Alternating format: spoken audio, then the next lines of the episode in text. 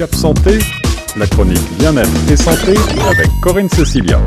On est de retour sur les ondes de choc avec notre spécialiste de la santé et du bien-être, c'est Corinne Cecilia que je rejoins au bout du fil. Bonjour Corinne. Bonjour Guillaume, bonjour à toutes et à tous. Corinne, aujourd'hui, tu nous proposes un sujet euh, que tu sous-titres d'ailleurs comme un fléau des sociétés modernes. Il s'agit de l'obésité. Euh, pour commencer, en quelques mots, euh, de quoi parle-t-on exactement? Alors, l'obésité, c'est une maladie souvent progressive qui présente des conditions similaires au diabète ou à l'hypertension d'ailleurs et qui est caractérisée par un excédent de, de, tissus adipeux qui peuvent affecter ou menacer la santé. Elle est d'ailleurs considérée par plusieurs organismes comme euh, l'Association médicale canadienne ou l'OMS euh, comme une maladie chronique. C'est ça, c'est ça. Et pourquoi est-ce qu'il s'agit aujourd'hui d'un enjeu de santé publique, en particulier en Amérique du Nord? Eh bien, d'abord parce que son évolution au cours des dernières années a été assez fulgurante. Selon l'Agence de la santé publique du Canada, depuis à peu près 25 ans, le nombre de Canadiens faisant de l'embonpoint ou souffrant d'obésité s'est accru de manière euh, considérable. On parle ici de euh, deux adultes sur trois qui ah ferait un bon point, qui serait obèse. Oui, oui. Et en fait, elle affecte beaucoup plus de personnes qu'on ne le soupçonne. Alors peut-être, avant d'avancer, mentionner ici qu'il ne s'agit pas bien sûr de stigmatiser les personnes qui font un bon point ou qui sont sujettes à cette maladie, mais vraiment de d'informer le public pour justement éviter euh, euh, les causes et les conséquences de santé publique, mais l'autre enjeu, bien sûr, c'est la proportion des enfants obèses qui a presque triplé au cours des 25 dernières années, tant mhm. chez les filles que chez les garçons. Enfin, oui. Et ça, dans un, dans un groupe d'âge, euh, bon, à l'exception des enfants préscolaires, mais de, dans tous les groupes d'âge. Et par ailleurs, on sait que la plupart ou la, plus de la moitié des enfants ou des jeunes Canadiens ne sont pas suffisamment actifs physiquement pour favoriser une croissance et un développement optimal. Donc, euh, il y a beaucoup de, de, questions à se poser sur euh, autour de cette maladie. On entrevoit donc euh, quelques-unes des raisons possibles de la propagation de cette maladie, mais avant euh, d'aller plus dans le détail, comment est-ce qu'on définit l'obésité, cette fois sur le plan médical? Alors, sur le plan médical, il s'agit d'un excès de poids par augmentation de la masse de tissu adipeux, ce qu'on appelle autrement masse graisseuse.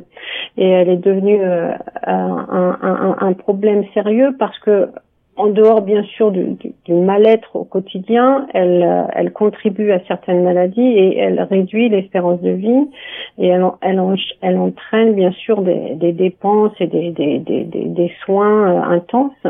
Mais d'un point de vue, disons, plus, euh, plus médical, euh, cette expansion du tissu graisseux, elle peut être liée soit à une augmentation des cellules en nombre ou en taille. Et en fait, on, on reconnaît plusieurs types d'obésité. Bon, celle qui commence chez les enfants, donc on appelle ça une obésité constitutionnelle, donc euh, vraiment chez les très jeunes enfants. Ensuite, elle peut être acquise hein, chez les adultes. On parle d'obésité acquise lorsqu'elle se développe plus tard euh, au cours de la vie.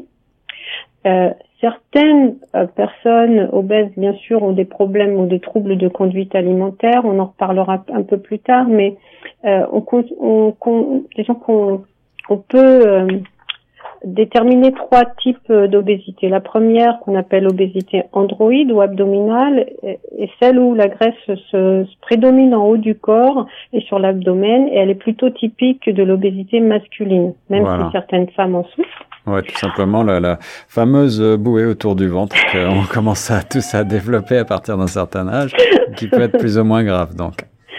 Oui, les obésités euh, gynoïdes ou fémorales qui concernent plutôt les femmes et qui, euh, qui se, où la graisse prédomine dans la partie basse du corps, alors qu'il s'agit des fessiers, des cuisses, des hanches, mhm. euh, qui sont donc euh, qui peuvent malheureusement entraîner des douleurs articulaires ou des troubles de circulation veineuse, sans compter les complications cardiovasculaires.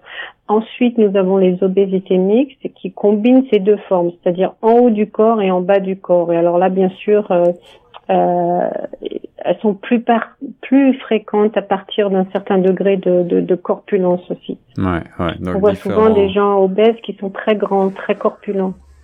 Différents types d'obésité euh, qui se déclarent donc parfois à différents stades de la vie. Je crois que pour euh, mesurer l'obésité, euh, finalement, il s'agit d'un excès de poids, certes, mais qui, qui est en correspondance avec la stature, avec la taille, tout simplement. Mhm. Alors, il y a différentes techniques hein, qu'on utilise pour euh, pour évaluer l'importance de la masse graisseuse. Et, et il y a certaines techniques qui sont remises en question parce que, par exemple, le, ce qu'on appelle l'IMC, hein, c'est le euh, l'indice euh, de masse corporelle de masse corporelle ou l'indice de Ketley parce qu'en fait il ne il ne prend en compte que euh, il ne prend pas en compte euh, ni l'âge ni la taille etc donc c'est un petit peu c'est un petit peu c'est pas c'est pas aussi précis de la même manière que ce qu'on appelait autrefois le poids idéal. Oui. il, définit pour définir le surpoids et l'obésité, il n'est pas très utile aujourd'hui parce qu'en fait, ce qui compte, c'est de c'est de voir quelle est la masse, le pourcentage de masse musculaire par rapport à, la masse osseuse et à la masse musculaire. C'est-à-dire que si quelqu'un est très grand, a beaucoup de muscles, est très fort et en même temps, euh, disons, une certaine masse, masse graisseuse, peut-être que c'est en équilibre. Donc, on voit tout de suite que l'obésité, c'est quand il y a un déséquilibre en termes des pourcentages. Donc, il existe d'ailleurs une nouvelle méthode, un examen euh, de la densité osseuse qui permet justement de voir, euh, c'est comme un scanner en fait, hmm. comme un comme un IRM, qui permet de voir euh, justement les, le, le, pourcentage et de voir si on est dans si on est dans, dans, dans une bonne fourchette ou ici il faut faire attention. Il s'agit d'un sujet euh, tellement vaste et important que on parlera dans une deuxième chronique des euh, traitements et des euh, modes de prévention possibles qui peuvent être associés à l'obésité. Mais pour terminer avec cette présentation dans cette première chronique consacrée à l'obésité, quelles sont les principales causes de cette maladie, Corinne? Alors là aussi c'est intéressant parce qu'on a constaté bien sûr qu'il y a des évolutions sociales ou sociétales qui entraînent euh, un, les changements survenus dans notre mode de vie qui entraînent bien sûr de l'embonpoint et de l'obésité. On, on, sait bien sûr que les gens se tournent vers des emplois de moins en moins exigeants physiquement. Euh, on sait que les, les transports sont automatisés, donc on marche moins. Hmm. On a, il y a beaucoup de gens qui ont des loisirs passifs comme la télé, les jeux vidéo. D'ailleurs, encore une fois, selon Statistique Canada, il existe une corrélation directe entre le temps passé à regarder la télé ou à jouer à des jeux vidéo et la probabilité qu'un enfant fasse ou développe de l'embonpoint ou souffre d'obésité. Donc, il y a des facteurs sociaux et culturels qui y jouent, mais en fait, il y a aussi d'un point de vue médical, ce qui est intéressant, c'est qu'il y a un aspect héréditaire. Donc, les enfants de parents obèses ont nettement plus de risques, malheureusement, de souffrir de surcharge pondérale euh, que d'autres enfants, bien sûr, même si ça n'est pas automatique. Hein. Mm-hmm. Ensuite, euh, bon, quand on parle d'hérédité, il faut faire attention en termes de, de, de, génétique parce que, hormis certains cas d'obésité massive très rares, il n'existe pas un gène unique euh, qu'on pourrait identifier à l'obésité, mais il existe plusieurs gènes dont la combinaison, dans un environnement qui favorise la prise de poids, pourrait être responsable de l'inflation des tissus adipeux dont on parlait tout à l'heure. D'accord, d'accord. Donc là encore, le, la cause héréditaire, on parle plutôt de transmission familiale de l'obésité dans le sens des habitudes, vos habitudes alimentaires, vos habitudes à la maison, votre mode de vie sédentaire ou pas, physiquement actif ou pas, etc. Ensuite, une autre cause, ce sont les troubles du comportement alimentaire. Et là, on sait bien sûr que certaines personnes ne sont pas en contrôle total de leur alimentation et parfois, euh, bien sûr, il y a aussi les, les produits qui sont disponibles sur le marché. Il y a énormément de produits qui sont pas chers, mais qui sont pleins de sucre et de d'éléments néfastes pour la santé. Donc là, c'est un problème aussi de de marché, disons. Hein. Et puis un troisième facteur ou une troisième cause importante, c'est euh, est lié à la psychologie finalement, des comportements euh, psychologiques ou psychosociaux. Ça peut être euh, la dépression, l'angoisse, l'anxiété, euh, qui peuvent entraîner une habitude de, se jeter sur la nourriture mhm. ou diminuer son, son, son activité physique. Ça peut être des situations de vie très difficiles. On sait que les personnes euh, qui ont des revenus très faibles et, qui justement n'ont pas les moyens de s'acheter une alimentation saine sont plus sujettes à l'obésité parce qu'elles consomment ces produits pas chers et, de mauvaise qualité. Tu parlais de, de comportement alimentaire à risque. On, on mentionne parfois euh, la boulimie. Est-ce qu'il y a une corrélation entre la boulimie et l'obésité?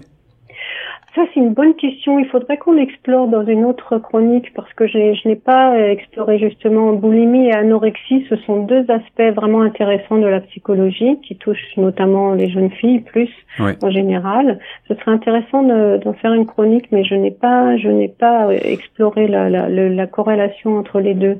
Alors, l'occasion d'une prochaine chronique sur ces deux euh, troubles du comportement alimentaire. En mhm. attendant, Corinne, on, on va euh, se retrouver dès la semaine prochaine pour euh, la suite de cette chronique en deux volets sur l'obésité. On verra ensemble quels sont les, les, risques qui sont associés à cette maladie, mais aussi les traitements et les manières de réduire ces risques. Très bien, merci. À la semaine prochaine.